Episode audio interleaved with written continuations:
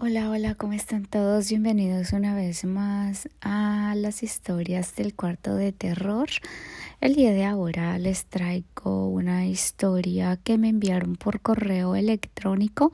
Les recuerdo que me pueden enviar sus historias a mi correo que siempre lo dejo acá abajo. Eh, muchas gracias nuevamente por siempre esperar mis historias. Yo sé que no estoy muy conectada con ustedes, pero por cosas de la vida, obviamente la vida de adulto, eh, tengo que hacer muchas más cosas. Pero eh, muchas gracias a todos ustedes que siempre me envían sus correos y eh, saluditos a todos ustedes. Y el día de ahora así empezamos. ¿Hablan? Pregunté. Sí, replicó mi guía.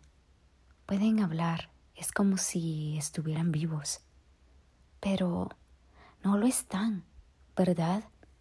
Mi compañero empujó a uno. El cadáver se meció de un lado a otro mientras la soga rechinaba como si fuera a romperse. ¿Cómo conociste este lugar? Es un secreto, replicó mi amigo. Entonces se acercó a los restos de una joven y dijo, Anda, pregúntale algo. Mm, ¿Así nada más? ¿O primero debo presentarme?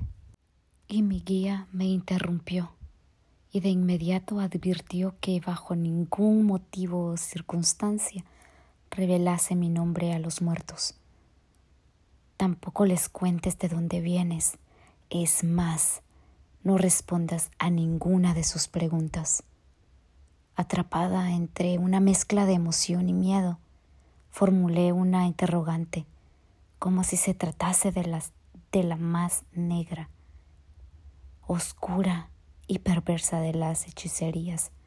El cadáver replicó que murió a la edad de 18 años. Mm, ¿Cómo llegaste aquí?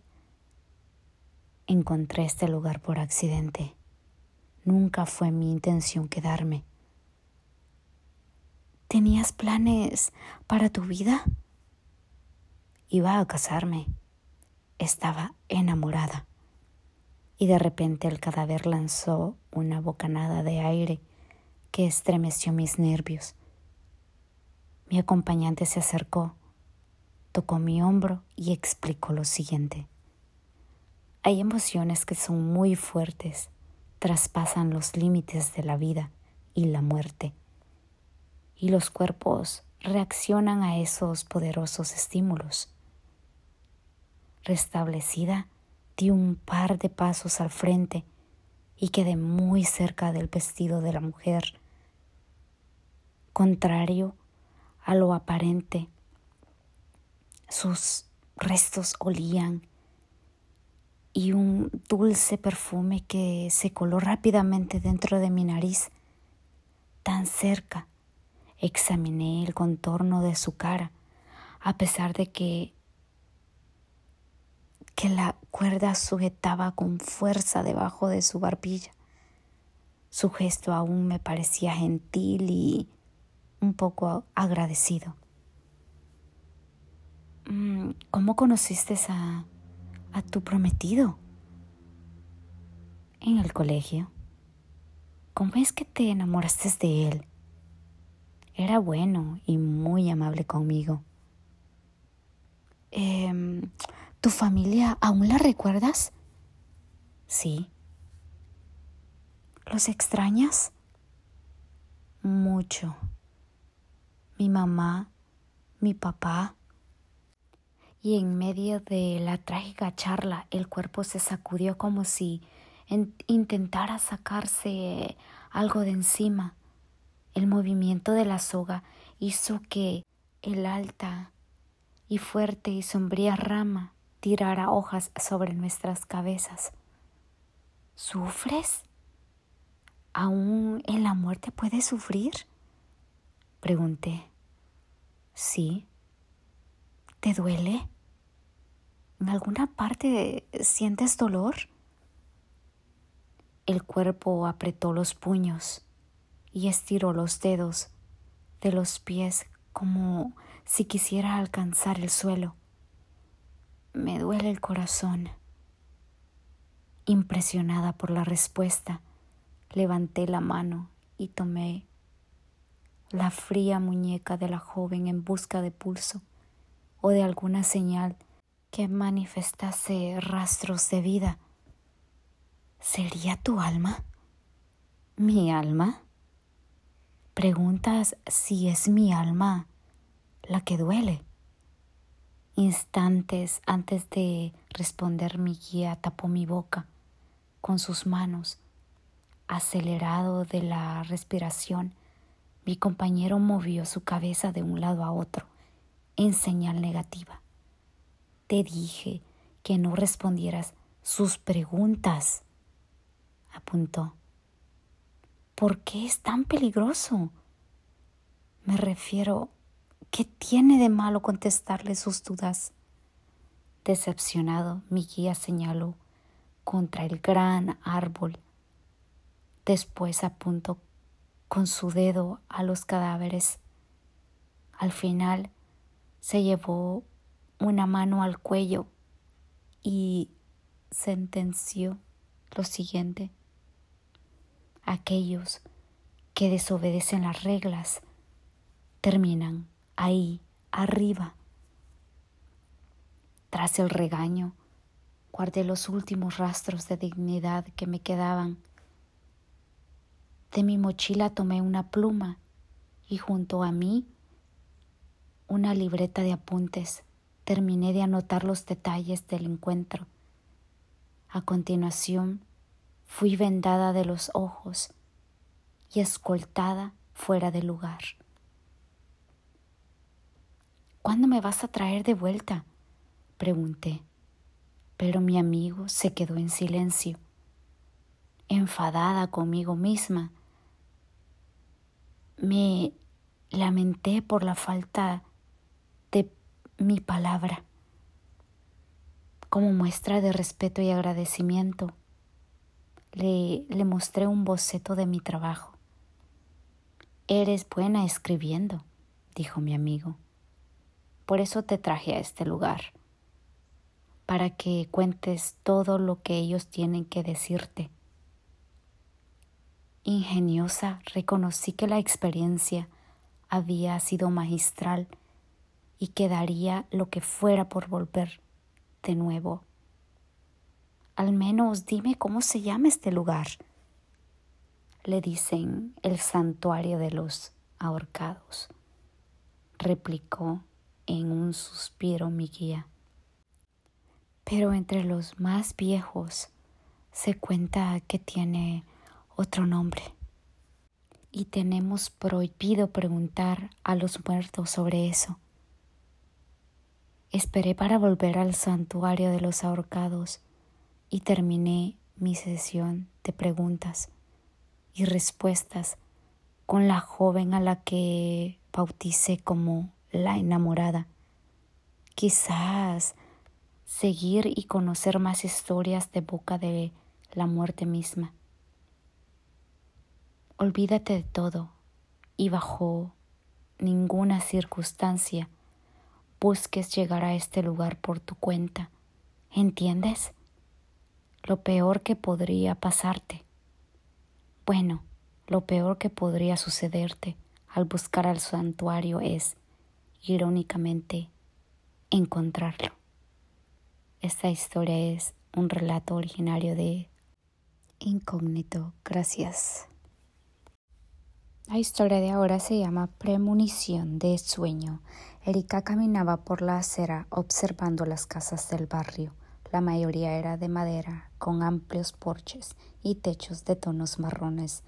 Algunas estaban pintadas de colores brillantes como azul, amarillo, rosa, mientras otras tenían paredes descascaradas y puertas descascaradas por el tiempo. A lo lejos se podía ver la puesta del sol, pintando el cielo de naranja y rosa. El clima era suave con una brisa suave que hacía bailar las hojas de los árboles y las cortinas de las ventanas. Mientras caminaba, Erika escuchaba el sonido de risas y voces infantiles provenientes de varias direcciones. Los niños jugaban en bicicleta, jugaban al fútbol y corrían por las calles, aprovechando el final de la tarde soleado. Un niño pasó por Erika pedaleando rápido mientras gritaba emocionado. Vestía una camisa roja y unos shorts azules y su cabello rubio ondulado al viento. Erika sonrió al verlo, tan feliz, sintiéndose nostálgica por su propia infancia. Finalmente, Erika llegó a la casa y se agachó para tomar la llave debajo del tapete. Giró la llave en la cerradura y entró sintiendo un alivio al cerrar la puerta detrás de ella y al aislarse del mundo exterior. Al entrar en su casa, Erika caminó por la sala, donde una estantería de madera oscura exhibía varios libros y objetos decorativos, incluyendo un jarrón de cerámica azul al lado de la estantería un sofá de cuero marrón oscuro. Este contrastaba con la alfombra blanca y mullida en el suelo, una mesa centro de madera con algunas revistas y un control remoto de televisión completaban el ambiente. Al subir las escaleras, Erika llegó a su habitación, donde una cama de matrimonio con sábanas blancas y cojines de colores suave dominaba el espacio, una pequeña mesa de noche con una lámpara de mesa, un despertador y un libro estaba al lado de la cama, una cómoda de madera oscura con cajones de metal, un sillón de cuero marrón y un espejo de, de cuerpo entero completamente al ambiente. Mientras se acostaba en su cama, Erika observaba el ventilador del techo blanco girando lentamente encima de ella, produciendo un sonido suave y relajante.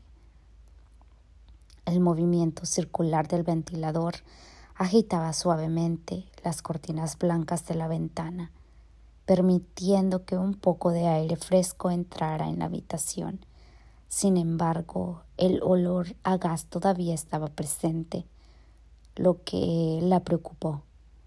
Erika había estado durmiendo profundamente en su cama hasta que fue despertada por un sueño perturbador. Se encontraba en un lugar oscuro, sin saber exactamente dónde estaba. El miedo comenzó a apoderarse de ella, cuando de repente una voz conocida rompió el silencio. Eri, Erika, ayúdame. Era la voz de su hermana, pero sonaba extraña, como si estuviera siendo arrastrada por lejos. Erika comenzó a correr en dirección a la voz, pero parecía que nunca se acercaba lo suficiente, hasta que finalmente encontró a su hermana en una esquina oscura, pero su apariencia era aterradora. Parecía un fantasma demoníaco, con ojos rojos y dientes afilados. Erika, por favor, ayúdame, dijo la hermana con la voz aún más distorsionada. Erika sintió que su corazón latía con fuerza pero aún así no dudó en ayudar a su hermana. ¿Qué pasó? ¿Qué puedo hacer por ayudarte? preguntó Erika. Ayúdame a salir de aquí. Erika, estoy atrapada en este lugar embrujado, dijo la hermana, con la voz temblorosa. Erika tomó la mano de su hermana y comenzó a jalarla para sacarla del lugar oscuro pero la hermana parecía cada vez más pesada, como si algo estuviera tratando de impedir su escape. Erika luchó valientemente para liberarla, hasta que finalmente la hermana se liberó. Erika despertó en su cama con el corazón aún latiendo con fuerza, al escuchar el sonido de su voz femenina gritando al mismo tiempo que un enjambre de abejas, se dio cuenta de que estaba soñando y los sonidos desaparecieron, ya que eran solo productos de su imaginación. Una ola de pánico se apoderaba de su cuerpo. Se levantó rápidamente de la cama, todavía soñolienta y confundida, pero la preocupación por su hermana superó cualquier cansancio. Al salir de la habitación, Erika se encuentra con un pasillo estrecho con paredes blancas y un cuadro con un paisaje en la pared. Erika fue golpeada por un fuerte olor a gas que la hizo toser y sentirse mareada. Al cruzar el pasillo, llega a la cocina, que es pequeña y acogedora. Hay una mesa de madera con unas cuantas sillas donde la familia suele hacer las comidas. La cocina es toda blanca, con armarios de madera y una nevera blanca, con imanes en la puerta. De esas típicas, hay una estufa a gas de cuatro hornillas, un fregadero de acero de esos inoxidables y un armario suspendido encima del fregadero y encontró a su hermana inconsciente dentro del horno. Erika sintió una mezcla de shock, tristeza y alivio al ver que su hermana aún estaba viva. Apagó inmediatamente el gas y trató de despertarla, llamándola por su nombre y moviéndola con delicadeza. Cuando su hermana finalmente despertó, Erika sintió un peso al salir de sus hombros y la emoción la inundó, haciéndola llorar. Despierta, hermana, te escuché, te oí. Te escuché pedir ayuda en mi sueño, dijo Erika, tratando de explicar cómo había sido alertada por un sueño, la abrazó fuertemente sintiendo una mezcla de gratitud y preocupación por lo que acababa de pasar. Erika sintió aliviada por haber llegado a tiempo para salvar a su hermana, pero también triste por ver lo que estaba atravesando. Sabía que su hermana estaba sufriendo por el fin de la relación con su novio y que necesitaría un poco de apoyo y ayuda para superar esta difícil etapa. Historia enviada por Don Marigno. Hasta donde recuerdo, todo comenzó cuando encontré tirada en la calle aquella pulsera roja con un extraño ojo de venado. Desde que la tomé en mano sentí una sensación distinta a lo que solía sentir normalmente. Luego la coloqué en mi brazo y seguí mi camino. Al llegar a casa, mi madre me mandó a duchar con el alegato que yo olía a podrido. Siempre fui obediente, pero esa vez le levanté la voz y le dije maldiciones cosa que ella le asombró. Mi carácter fue cambiando, me volví huraño, sucio y sobre todo muy agresivo, tanto verbal como físicamente. El cambio era muy notorio y se dieron cuenta que cada vez que me ponía agresivo, el ambiente se llenaba de un olor putrefacto que emanaba de la pulsera. Me la quisieron quitar, pero lancé golpes a diestra y siniestra para evitarlo. Hoy trajeron a un que le llaman curandero para quitarme la pulsera, según ellos para ayudarme, y será hoy que desataré todo el mal que ya había en mí. Ya no soy solo yo, este Judá, Hitler y toda la legión una vez portaron esta pulsera.